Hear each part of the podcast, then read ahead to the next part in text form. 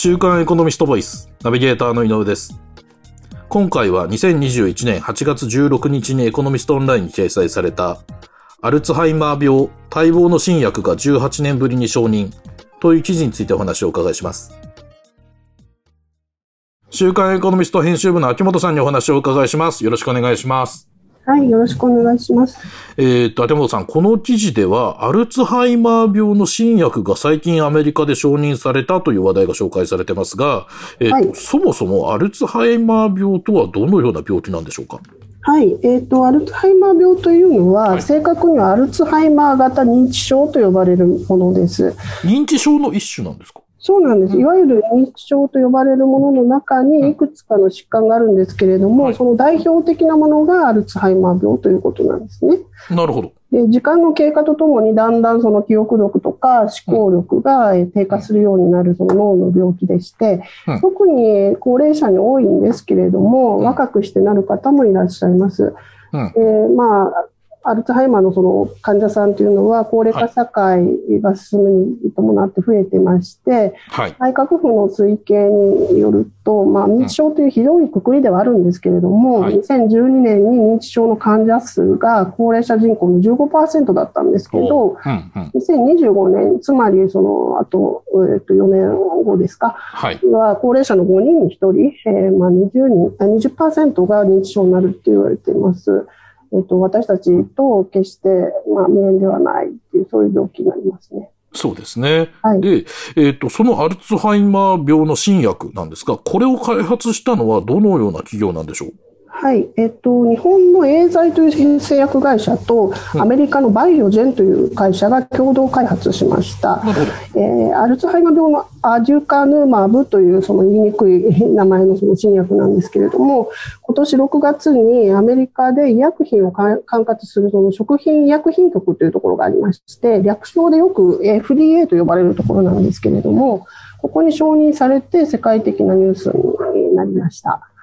なるほど。はいでそのアメリカで承認された新薬は、はいその、どのような特徴のある薬なんでしょうか？はい、えっ、と、この薬がなぜこのように、えっ、と、注目されたかと言いますと、うん。えっと、アルツハイマー病のメカニズムに直接作用して、その症状の進行を遅らせるという初めての薬だったからなんですね。なるほど。えっと、実はアルツハイマー病の新薬承認は、この薬がその18年ぶりということだったんですけれども、はい。それ以前に承認された薬は、すべてその症状を一時的に抑えるというそのものであって、今回のように疾患そのもののその進行を遅らせるというものではなかったんですね。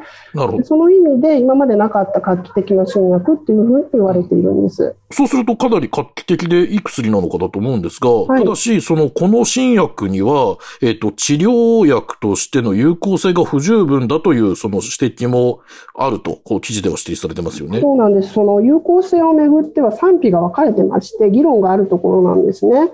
それで承認をめぐっては、その臨床結果を見て、その有効性が不十分だっていう、その FDA の諮問委員、あの、まあ、全体で11人いるんですけれども、はい3人がその不十分だって言ってまして、うんで、承認の際に抗議して辞任しています。で最終的にその FDA 自体 FDA 自体も承認にあたって、その有効性について、その太鼓判をしているというわけでもなくて、うんうん迅迅速承認という条件付きの、まあ、承認という形を取りました。迅速承認というのは何かと言いますと、重篤な疾患のための新薬を仮承認して、えーその後も臨床的な効果が証明できなかった場合には承認を取り下げるっていう、そういうものなんですね。なので、今後の臨床結果次第では承認が取り下げられる可能性もあるということで、まあ、万々歳の承認とも言えないというんいうものになっています。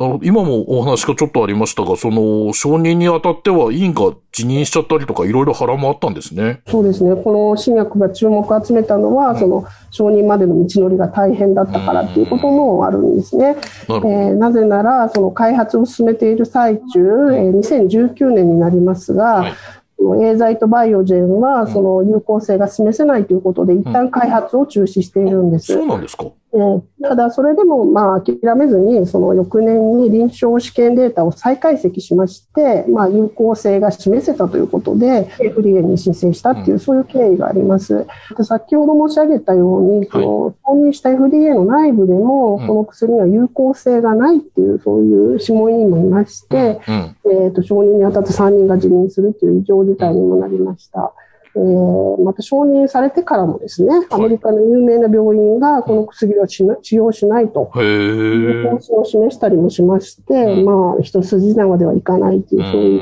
ことにはあります。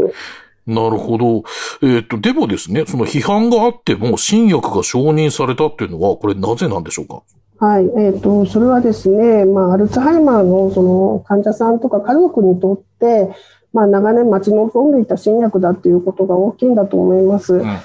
ー先ほど申し上げましたように、そのアアルツハイマーのその患者さんというのがどんどん増えてまして、はいまあ、患者さんとかご家族にとってもまあ深刻な問題なんですよね。はい。で、これだけ患者さんがいて、進行を遅らせるっていう薬がなかったわけですから、うんまあな、待ち望む声があっても、まあ、多いのも当然でして、うん、うん。FDA もそうしたその切実な声に押される形で、まあ、迅速承認という条件付きうん。で承認したんじゃないかと言われています。なるほど。その、まあ、話題のお新薬の承認は、その、創薬関係者に大きな衝撃、あの、あの、薬を作る関係者ですね。創薬関係者に大きな衝撃を与えたと記事ではこう指摘されてますが、はい。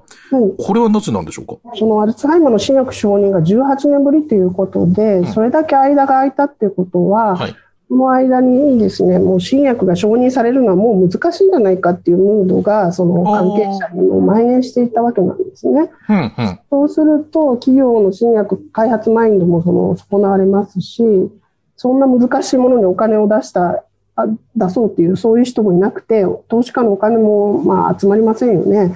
で、そういうその悪循環があったのが、今回の承認でし潮目が変わったっていうふうに言う人もいるんですよね。なるほど。その今、投資家のお話も出ましたが、はいその今回の新薬の承認には、その投資家も反応を示しているそうですね。はい、えっと、今回そ、その承認の前例が出たっていうことで、企業が投資家にお金を出してもらいやすくなったっていう、えーそそういう状況が出始めているそうです。はい。でこれまでお金お金が集まりやすいのは、その患者さんも多くて、まあ、ニーズもうん多い、そのがんですね、がんの新薬だったそうなんですね。そのアルツハイマーの新薬は18年間出ない間に、がんはその画期的な薬がどんどん出てきてましうん、て、うん。まあ、承認される可能性が高いということで、企業や、えー投資家もそちらにも資金をどんどん投入して、結果的にお金が集まって、新薬もどんどん出てくるっていう、そういう好循環につながっています。うん。でその意味では、その今回の承認をきっかけに、そのアルツハイマーの新薬が今後、まあ、また。さらに出てくる可能性もありますし、うん、うん。まあ、そういう意味で、その意義が非常に大きいっていう見方があるんですね。うん、うんさ。らにまあ画期的な薬が出てくればいいなというふうに思っています。そうですね。今、秋元さんもお話になったように、今後はいその製薬会社への投資がこう増えて資金が集まって、はいその新しい有効な薬の開発がこう進んでいくことをこう期待したいですよね。わはい、そうですね。あのそうなればいいなと思思っています。かりました。ありがとうございます。今回は週刊エコノミスト編集部の秋元さんにお話をお伺いしました。秋元さんありがとうございました。はい、ありがとうございました。こちらの記事はエコノミストオンラインにも掲載されています。ぜひご覧ください。